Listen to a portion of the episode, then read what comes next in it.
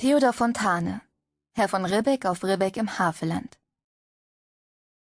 Herr von Ribbeck auf Ribbeck im Havelland ein Birnbaum in seinem Garten stand, und kam die goldene Herbsteszeit und die Birnen leuchteten weit und breit, da stopfte, wenn's Mittag vom Turme scholl, der von Ribbeck sich beide Taschen voll, und kam in Pantinen ein Junge daher, so rief er, Junge, wirst ne Bär? Und kam ein Mädel, so rief er, Lüt Dirn, komm mal rüber, ich heb ne Birn. So ging es viel Jahre, bis Lobesam, der von Ribbeck auf Ribbeck zu sterben kam. Er fühlte sein Ende, es war Herbsteszeit. Wieder lachten die Birnen weit und breit, da sagte von Ribbeck, ich scheide nun ab, legt mir eine Birne mit ins Grab. Und drei Tage drauf aus dem Doppeldachhaus trugen von Ribbeck sie hinaus.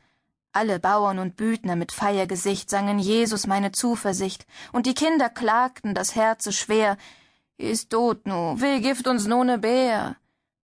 So klagten die Kinder. Das war nicht recht. Ach, sie kannten den alten Ribbeck schlecht. Der Neue freilich, der knausert und spart, hält Park und Birnbaum strenge verwahrt.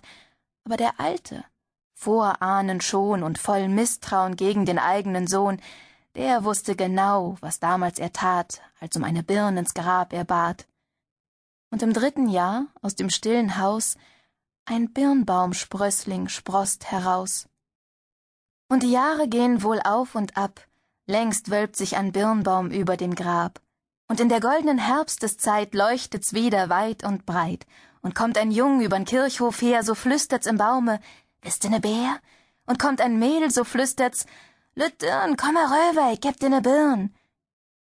So spendet Segen noch immer die Hand des von Ribbeck auf Ribbeck im Havelland.